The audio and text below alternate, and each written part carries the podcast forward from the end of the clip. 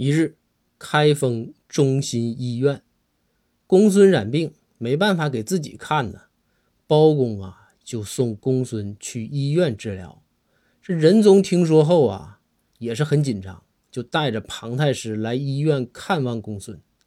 仁宗到了病房，看着虚弱的躺在床上的公孙啊，这个仁宗心里很难受，转头看向包公，就问：“包爱卿。”医生怎么说？